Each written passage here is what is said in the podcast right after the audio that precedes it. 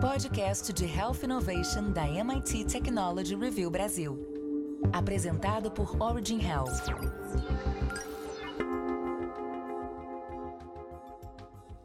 Olá, bem-vindas e bem-vindos ao podcast de Health Innovation da MIT Technology Review Brasil, apresentado pela Origin.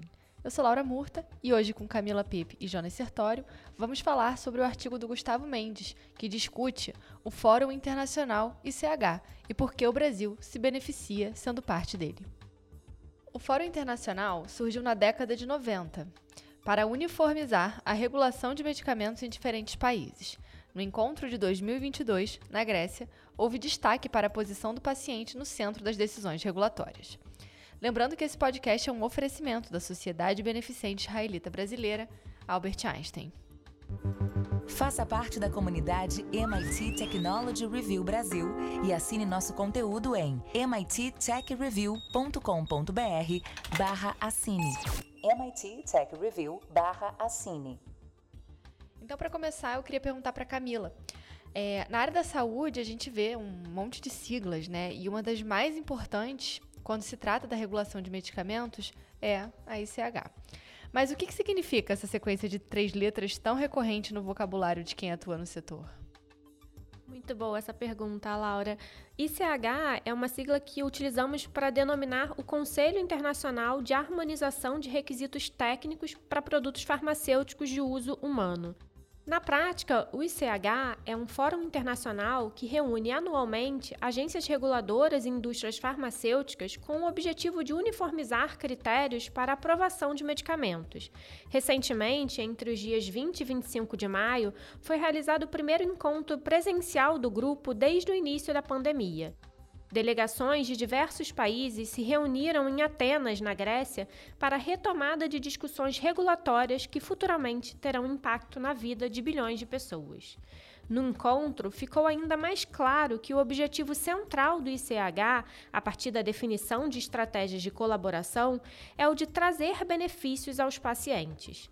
Quanto mais célere o acesso a medicamentos seguros, eficazes e de qualidade, melhor o cenário para a saúde de um país. A agilidade na aprovação de vacinas contra a Covid-19, sem deixar de lado os critérios técnicos, é um exemplo marcante de como a cooperação entre agências reguladoras em fóruns como esse é fundamental para a adaptação de processos relevantes. Seguindo esse preceito e acompanhando a tendência de fortalecimento da atuação da sociedade civil junto ao setor, o engajamento de pacientes em ações regulatórias foi um dos pontos mais debatidos ao longo das reuniões de 2022. Nos Estados Unidos, já existem propostas estruturadas para envolver esses atores nas decisões tomadas pelo FDA mas a assimetria de informações técnicas e a impossibilidade legal de divulgar os motivos para a reprovação de um medicamento tornam um tema bastante desafiador. A discussão permanece sem conclusão, mas abriu caminho para uma reflexão por parte das autoridades regulatórias presentes. Um ponto importante, Laura, é que desde 2019 o Brasil ocupa a posição de membro do comitê gestor do ICH. A delegação da Agência Nacional de Vigilância Sanitária, Anvisa, foi composta por nove servidores, quatro participantes dos grupos de gestões e cinco especialistas de grupos de trabalho. No encontro deste ano, houve avanços para a consolidação de documentos importantes no âmbito do Conselho, como, por exemplo, do Guia de Validação de Métodos Bioanalíticos, do Guia sobre Interação de Medicamentos, que será encaminhado para consulta pública, e da revisão do Guia de Estudos de Carcinogenicidade em Roedores. Além desses temas, ainda entraram em pauta para discussão nos grupos de trabalho com representação brasileira a produção contínua de medicamentos, segurança viral de produtos biológicos, gerenciamento de risco da qualidade e boas práticas clínicas. Agora, Jonas, qual é a origem do ICH? Eu pergunto isso até para a gente entender melhor o seu papel e o seu funcionamento. Bom, Laura, Para entender de maneira mais aprofundada o papel do ICH e seu funcionamento, é preciso retornar à sua fase de criação. Parece evidente que todo medicamento deve demonstrar que é seguro, eficaz e de qualidade, mas o conteúdo e a forma dos dados solicitados por agências reguladoras de diferentes países para avaliação desses critérios podem mudar de acordo com os entendimentos técnicos, normativos e até mesmo conforme a legislação vigente em cada região. Essas divergências resultam, em muitos casos, em atraso no acesso aos medicamentos pelos pacientes. O ICH foi instituído em 1990 como um fórum sem fins lucrativos que congregou tanto reguladores quanto representantes de indústrias farmacêuticas nos Estados Unidos, da União Europeia e do Japão. Naquela época, havia uma grande preocupação quanto às discrepâncias existentes nos processos de desenvolvimento de medicamentos e na condução de estudos clínicos para demonstração de segurança e eficácia. Nesse período, um conjunto de guias para orientar reguladores e indústrias foi elaborado e internalizado. Alguns exemplos de destaque são o MED DRA, que descreve a terminologia médica para finalidades regulatórias biofarmacêuticas. Também pode ser incluído o Guia de Boas Práticas Clínicas, que define regras para a condução de estudos clínicos de medicamentos, e também o Documento Técnico Comum, que padroniza o dossiê para submissão regulatória de dados para aprovação de medicamentos. A entrada de países no seleto grupo não aconteceu de forma rápida. Foi só a partir de 2011 que especialistas de países que não faziam parte desse grupo do ICH puderam participar das discussões em 2015, com a adoção de novos princípios de governança, o que é o um movimento conhecido como a reforma do ICH, é que a entidade então buscou aumentar o alcance internacional, tornando-se mais transparente e aberta ao engajamento de outros representantes em suas atividades. Hoje, a organização conta com 19 membros e 35 observadores, que representam o equivalente a dois terços da população mundial. Além do Brasil, são membros do ICH as autoridades reguladoras do Canadá, Suíça, México, Singapura, Coreia do Sul, China, Arábia Saudita, Taipei chinesa e Turquia. Como observadores, sem direito a voto em decisões estratégicas ou técnicas, destacam-se as autoridades reguladoras da África do Sul, Argentina, Austrália, Colômbia, Índia, Irã, Israel e Rússia. Camila, como é a participação do Brasil no ICH? Acredito que representada pela Anvisa, né? E qual é o papel que hoje a agência ocupa nesse fórum? Então, Laura, a Anvisa foi aceita como membro do ICH a partir de novembro de 2016, numa reunião em Osaka, no Japão. Em 2019, como o Jonas já disse aqui anteriormente, a agência atingiu o status máximo nesse fórum, sendo aceita como um membro do comitê gestor. Para conquistar essa posição, foi necessário cumprir alguns critérios, como a participação em todas as reuniões do ICH durante quatro anos anteriores, a indicação de especialistas para participação em pelo menos dois grupos técnicos de trabalho e a comprovação da implementação satisfatória de guias do ICH no país. Esse último critério de comprovação de implementação satisfatória, sem dúvida, é o mais desafiador. Internalizar um guia de CH exige, em alguns casos, alterar significativamente a perspectiva regulatória aplicada há muito tempo no país. Esse tipo de mudança demanda esforço não só dos reguladores, mas também das indústrias farmacêuticas, já que em alguns casos podem ser necessárias adaptações em procedimentos consolidados e até a ampliação de exigências técnicas. Um exemplo aqui no Brasil foi a publicação da Resolução de Diretoria Colegiada número 318, em 2019. O texto estabelece os critérios para a realização de estudos de estabilidade, que tem como objetivo final a definição do prazo de validade de insumos farmacêuticos ativos e de medicamentos. A ação foi fundamental para a aceitação da Anvisa no Comitê Gestor do ICH, uma vez que a forma como esses estudos são conduzidos é considerado um tema prioritário na harmonização pela entidade.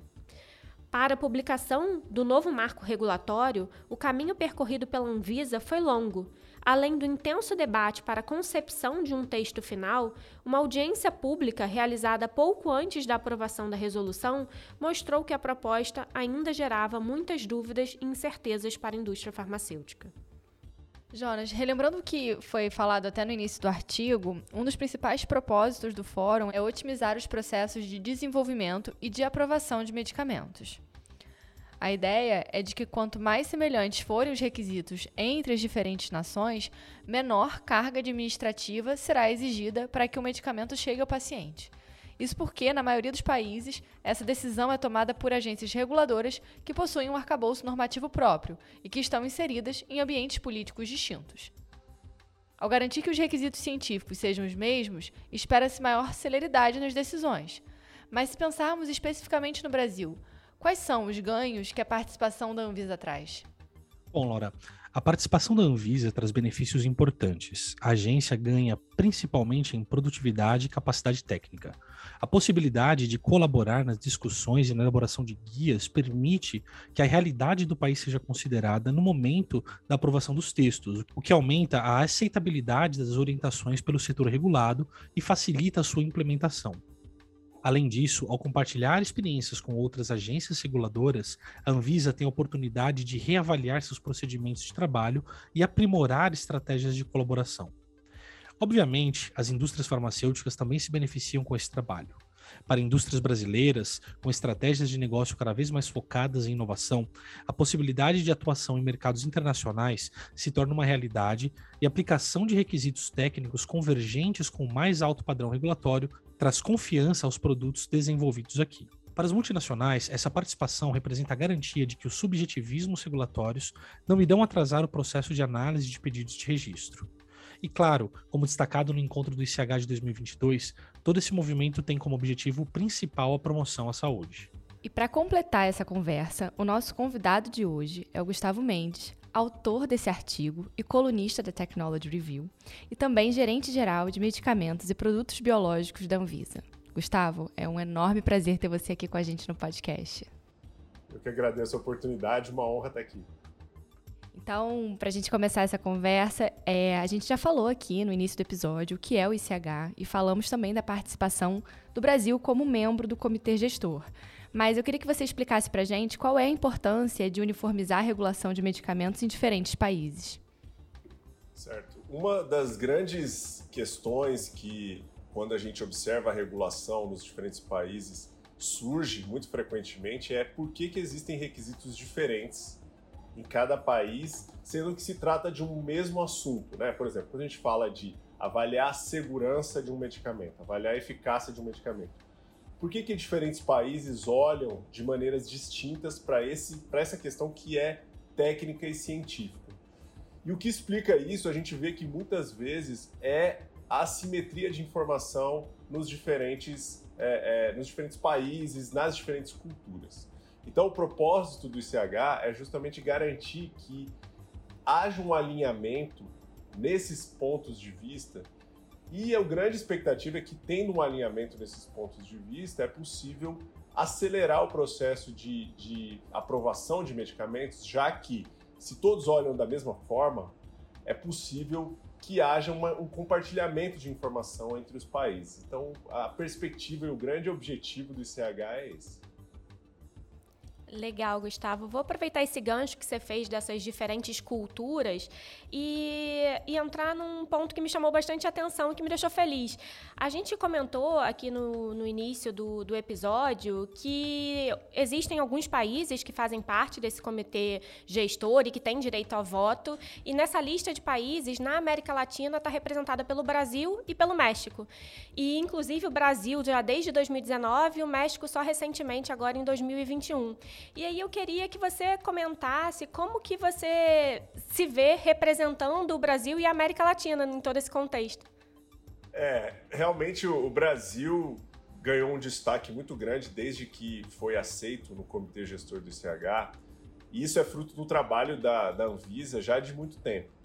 A Anvisa, se, for, se a gente for considerar é, como instituição, e se a gente for considerar o tempo que ela tem, né, a Anvisa tem pouco mais de 20 anos, a gente vê que foi uma trajetória de muito, de muito, muita evolução, muito sucesso na regulação. É, a gente teve, desde a criação da Anvisa, que foi junto com a criação dos genéricos, um crescimento exponencial, tanto da ciência quanto na forma como se faz a regulação aqui no Brasil. E é por isso que a, era natural e era esperado, inclusive nos fóruns como a OPAS, né, que é a Organização Pan-Americana de Saúde, a OMS, a gente vê que a Anvisa é sempre vista como uma agência líder e de referência para os países da América Latina.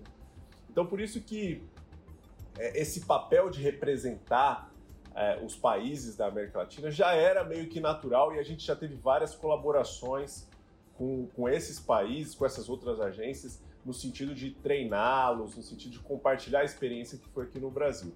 Então é sempre uma, uma grande honra e um grande orgulho para o nosso país ver que, que estamos estruturados dessa forma e que o que a gente leva para o ICH como proposta serve e representa também para os países que, que enfrentam situações parecidas com a nossa aqui. Legal. E só aproveitando uma, já que você falou dessas reuniões e dessas trocas, além dessas reuniões que já existem, né, que já são, já fazem parte do, do comitê, existem outras trocas que acabam acontecendo também em, em outras áreas? Existem sim, existem. Né? É, a gente tem vários memorandos de entendimento com os diferentes agências reguladoras e países da América Latina, em que a gente tem oportunidade tanto de compartilhar experiência, fazer treinamento para eles. É, eles usam muitas das nossas legislações, então temos países como Colômbia, o próprio México, Argentina, Peru, que já usaram como referência normativas nossas para aplicar nos seus países. Então essa colaboração é bastante intensa entre nós aqui e isso faz parte de um processo de crescimento aqui da nossa região. Então nós consideramos fundamental essa a possibilidade de interagir com essas, com essas agências. Muito legal, né? Porque a gente vê isso também com outras agências. A gente vê nos processos de avaliação de tecnologias em saúde essa troca também, né? De, de informações. Muito bom. E, Gustavo, na matéria você comenta que a maior dificuldade para ser membro do ICH é comprovar a implementação satisfatória das guias. É, o que foi mais desafiador para o Brasil para se adequar nesse processo? Você acha que foi adequação da agência ou das indústrias farmacêuticas? Eu acho que dos dois, porque não dá para falar de implementação de qualquer guia do ICH ou qualquer normativa se não houver o esforço tanto da agência reguladora em transformar aqueles textos em uma normativa para o Brasil. Né? Então a Anvisa tem a, suas, a própria forma de fazer as normativas, é, as suas resoluções, as suas instruções normativas. Existe uma forma que precisa ser adaptada frente à maneira com que o CH determina e, e publica os seus guias. Esse é o primeiro esforço. Mas também precisa ter um esforço da comunidade científica e também da indústria nacional, ou da indústria que está localizada aqui no Brasil, que pode ser multinacional, mas que vai disponibilizar produtos aqui para o país, em se adequar aos requisitos que são trazidos frente a esse guia. Então, existe esse esforço que precisa ser feito nesses dois lados. E eu acho que nessa trajetória, frente a esse, a, a esse processo de aceitação e, e, incorporação no ECH, a gente viu várias situações muito desafiadoras. Né? Um exemplo foi esse que eu coloquei da estabilidade dos medicamentos. Né? É, precisou ter uma mudança na forma e na cultura com que se define os testes de estabilidade de medicamentos, que, que ao final representam o prazo de validade, e isso precisou de um empenho tanto da agência quanto da indústria. Então, eu considero muito desafiador isso. E a, as indústrias precisam comprar a ideia de que é preciso se tornar mais harmonizado internacionalmente para existir um reconhecimento do país como um todo. É, você falou essa questão de das indústrias serem parceiras nesse sentido. Essa troca ela existiu? Você sentiu que é, todo mundo estava nesse engajamento para que essa, vocês o Brasil estar como membro do comitê foi uma, uma vontade da Anvisa ou foi uma vontade de todo mundo? Todo mundo estava contribuindo para que isso acontecesse? Eu acho que foi uma vontade de todo mundo. Claro que inicialmente foi da Anvisa e também das indústrias. Os principais, e no primeiro momento, os principais beneficiados são as indústrias multinacionais, porque elas já praticam esses, esses requisitos, esses guias lá fora, e é muito interessante que no Brasil se tenha requisitos alinhados para facilitar esse processo. Mas as indústrias nacionais também compraram a ideia e a gente sabe que existe um interesse cada vez maior de expandir os mercados para fora do país, tanto na América Latina quanto na Europa e Estados Unidos. e, e é fundamental ter essa, é, esses requisitos harmonizados. Então, eu, eu diria que, que foi inicialmente da Anvisa essa, essa ideia, mas esse engajamento acabou acontecendo em toda a comunidade. A gente já falou aqui que o ICH tem o objetivo de uniformizar a regulação dos medicamentos nesses diferentes países. Mas está em contato e trocando experiências com pessoas que atuam em mercados distintos, como você falou, muitas vezes diferentes do nosso, eu imagino que traga benefícios que vão além de apenas uniformizar a regulação dos medicamentos. Eu queria que você contasse para a gente o que mais essa troca entre esses países já traz ou ainda pode trazer de benefício aqui para o Brasil. Brasil. Exatamente. Não é só harmonizar os requisitos, a, a possibilidade da agência participar do comitê gestor e, e, e, participar também das discussões e da criação dos guias técnicos traz um, um crescimento é, científico para a nossa agência que é, que é, é muito importante. Né? Então a gente já participou de mais de 20 grupos técnicos de discussão para elaboração de guias isso tudo é um conhecimento científico para o nosso país que é importantíssimo e é riquíssimo. Porque quando a gente tem a oportunidade de verificar diferentes pontos de vista, diferentes realidades e construir juntos uma proposta sobre como aprovar um medicamento, como olhar, por exemplo, a segurança de um medicamento, como definir os testes é, de, de eficácia, de demonstração de que o medicamento realmente funciona tudo isso vem de um, de um, de um consenso científico que envolve diferentes pontos de vista e nós, tendo a possibilidade de indicarmos especialistas que também vão participar dessa composição, traz um, um, conhecimento e um enriquecimento técnico muito importante. Então a agência se torna mais reconhecida, se torna mais alinhada, mas também ganha muito porque a gente consegue trazer esse conhecimento para o nosso país e aplicar aqui para a nossa, nossa realidade. E, e, Gustavo, isso foi muito importante, por exemplo, quando a gente teve a chegada dos biológicos, depois a gente teve a chegada de outras tecnologias, né? Digamos, as tecnologias inovadoras. Essa troca foi importante para o Brasil e para a agência? Foi sim, né? O, o, os, os, medicamentos biológicos, os, os biosimilares, e agora a gente está falando de terapias avançadas, né? E tudo isso traz uma, é, a oportunidade da gente é, não ter que fazer trabalho desnecessário. Né? Então, um dos grandes, uma das grandes vantagens dessa interação é a gente já aprender com quem já fez ou com quem já tem experiência para não ter que começar do zero. Né? Isso significa ganhar tempo, ganhar, é, ganhar acesso mais rápido a esses produtos. Então, é, foi fundamental. E acredito que ao longo dessa, dessa construção, que ainda existe, ainda vai existir ao longo, é, é, é à medida em que nós é, temos mais possibilidade de participar dos guias e das discussões, eu acredito que isso vai se reverter ainda mais em, em, em acesso a esses produtos.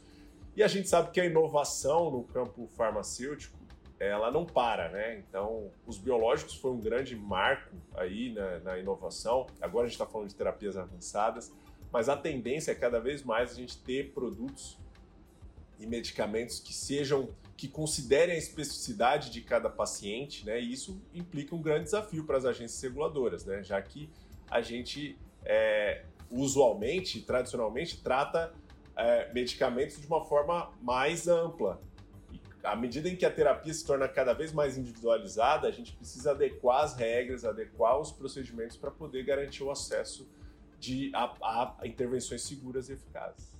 Acho que você tocou aqui num ponto que é muito importante, né? É, além de todos esses benefícios que a gente falou aqui, a questão de acelerar todo esse processo é, e fazer com que o paciente tenha um acesso mais rápido a essas tecnologias é realmente fundamental e talvez seja é, o mais importante de toda essa troca de, de, conhecimento. E como você falou, a gente está cada vez mais a gente terá mais tecnologias inovadoras chegando. A gente estava outro dia conversando num episódio também falando sobre tecnologias que envolvem softwares e que isso acaba gerando aí para vocês um, um, uma forma de analisar totalmente diferente. Eu não sei se isso já vem sendo discutido também nesses fóruns, mas não vão, não vão faltar novas tecnologias chegando que esses, essa troca de informação vai, sem dúvida nenhuma, fazer com que acelere esse, todo esse processo, né? Exatamente. É, ao final a gente faz tudo isso é para garantir para as pessoas acesso a produtos seguros, eficazes de qualidade, né? Então, todo todo esse esforço é ao final para trazer benefícios para o paciente e quanto antes a gente tiver acesso a produtos que, que cumpram com esses requisitos, melhor. E sim, temos visto cada vez mais essas tecnologias aqui na, na área de medicamentos. A gente tem visto a utilização cada vez mais frequente de metodologias em sílico para demonstrar segurança, para demonstrar eficácia.